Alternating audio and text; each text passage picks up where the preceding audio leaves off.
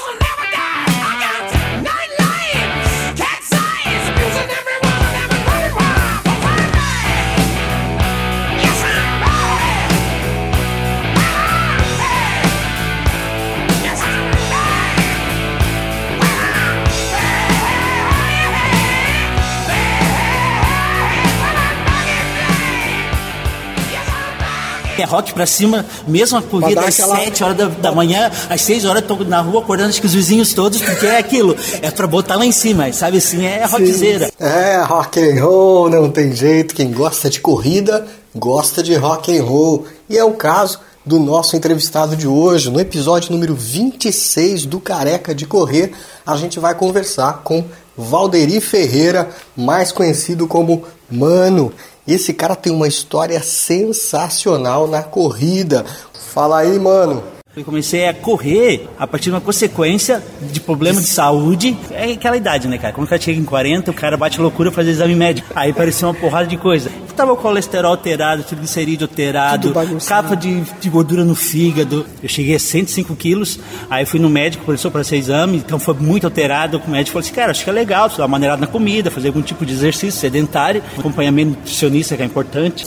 E nesses dois anos e meio já, já eliminei 30 quilos. Hoje eu Hoje- tô com Tô comendo 75, 75. Eu comecei caminhando, eu caminhava, sei lá, a primeira vez é, no limite 2 km, algo assim. Era bem pouco. Comecei caminhando bem pouco mesmo. Ofegante, Ofegante total, né? Total. Mas eu falei assim, não, não vou desistir. Na época, Doía joelho. Puta, doía joelho, doía tudo, doía tudo assim mesmo. Aí eu falei assim, não, mas não vou desistir. Então caminhava cada dia e aumentando. Aí depois vai, vai fazendo os trotes. Quando eu percebi, eu comecei a caminhar, depois acho que de cinco ou seis meses, eu participei da primeira prova, até lembro. Foi em fevereiro de 2016. 2016, eu fiz a prova da, do Circuito Brasil, que teve aqui em Joinville, que saiu aqui do Centro Eventos, Certo. que tinha prova de 4 e 8 quilômetros. Tá. Eu fiz a prova de 4 quilômetros, foi a minha primeira prova que eu fiz, que eu já estava correndo, já, pô, para mim foi um tempo super ótimo, porque na- quando tem provas assim de 4 e, e 8, ou 5 e 10, geralmente na, a, a prova mais curta não tem categoria. Se tivesse, pego já categoria, já na minha primeira prova. Foi bem legal, assim. É, Pois é, o mano começou na corrida e não parou mais. Foram mais de 50 provas de dois anos e meio pra cá. Em 2016 eu fiz a minha primeira meia maratona, que foi a meia maratona de Joinville. Fui péssimo, vo- é, vomitei duas vezes no caminho. Cara, eu passei muito mal mesmo, tanto que eu fiz em 2 horas e 20, eu acho, a prova. Aí esse ano eu falei assim, não, esse ano eu vou treinar fazer meia maratona. Conversei com o Juliano da equipe Rastro, me passou, me passou, não me passa as planilhas de treino. Eu falei assim, Juliano, esse ano eu quero focar em meia maratona, tanto que eu, eu participo de prova de 5 e de 10, mas o meu foco é meia maratona. Já fiz três esse ano, aí a primeira meia de Joinville, eu consegui fazer, o ano passado eu fiz em 2 horas e 20, esse ano eu fiz 1 hora e, e 28. Baixou um bocado, né, o tempo. Aí eu fiz a. E aí foi, isso foi em março. Em abril eu fiz uma meia maratona de São Paulo, da cidade de São Paulo. aí show. baixei para 1,20. É, aqui foi 1,28, baixei para 1,26 e fiz a meia de Floripa agora em junho, fez 1,25, 1,24. Então, sim, a gente consegue ver o resultado. Como falei antes, é legal que parece o resultado, mas principalmente o estado físico. a gente se sente bem, sem né, cara? dúvida, Se sem sente bem. dúvida. E quantos pódios já? Esse ano peguei, peguei assim, as últimas provas, acho que as últimas sete, oito provas, peguei todas, consegui pegar pódio, assim, entendeu?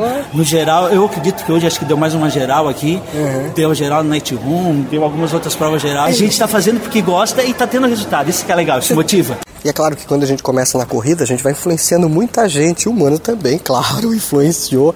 Acredite se quiser, ele influenciou até uma mulher de 73 anos. Ele vai contar quem foi ela. A gente acha que não, a gente acha que ah, só apenas mais um em tantos brasileiros, principalmente nos últimos anos aí que começou a corrida de rua, que eu acho muito legal isso, assim, só apenas mais um. Mas o pior é que influencia mesmo. Muita gente nas provas mesmo, a gente conhece muita gente, o pessoal vem e fala, cara, que legal, teu tempo melhorou, a gente consegue ver, é visível e tal. Fora disso, mas em especial, assim, que eu acho muito legal, a minha sogra, de 73 anos, a dona Adélia, hoje, infelizmente, ela não pôde vir porque ela veio de viagem de semana da família, a gente não conseguiu fazer inscrição, saber se ela ia chegar é, a tempo, não da prova, mas ela, depois que comecei a participar das provas, ela faz caminhada, ela não corre, né? 73 anos é meio difícil, Sim. mas é uma senhora muito ativa e ela participa das provas. Então, cada prova que tem, se eu não inscrevo ela para caminhada, cara, é uma briga em casa. Inclusive, ano passado, nessa prova da Unimed, que a gente está participando hoje, eu escrevi ela, sem avisar para ela, eu escrevi ela na, na corrida porque na, na, as 5KM também tem categoria.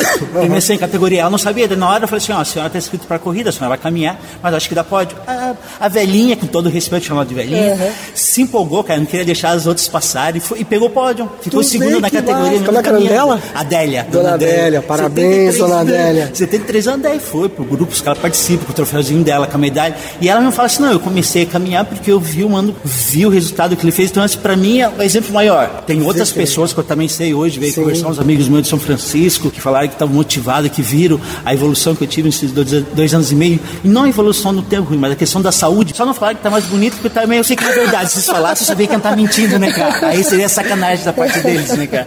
Mas foi muito legal, cara. É, e pra correr não tem idade, não tem endereço, não tem peso. Todo mundo pode correr, não é, mano? Com certeza, acho que é o caminho e, e não dá pra, pra desanimar ou achar que não tem condições. Condições tem. Assim, é desde o menininho que vem de 8, 10 anos fazer a, a, a corrida Kids com a sua mãe, a como eu falei, a minha sogra 73 anos. Cara, não tem, não tem idade, não tem peso, não tem, não tem se a pessoa é cabeluda ou é careca, entendeu? Se é mulher, se é criança. Então eu vejo um esporte mais democrático. E é importante mesmo, se a pessoa tiver condições, se quiser aumentar um pouco o ritmo, fazer exames básicos. Fui ver, tem musculatura encurtada da coxa, aí por orientação médica eu tive que fazer pilates, faço pilates também, mas faz bem, não é pro meu ego, faz bem assim mesmo pra minha saúde. Isso que é interessante, todo mundo tem condições e tem que fazer sim. É isso aí, mano. Valeu. Gostou? Esse foi mais um Careca de Correr. Histórias de corredores anônimos que a gente conta pra você aqui todas as semanas. Tem histórias novas, curte aí, tem no Spotify, tem no iTunes, enfim, tem vários agregadores de áudio. É só compartilhar com os seus amigos corredores. E agora, pra fechar esse nosso bate-papo, um bom rock and roll.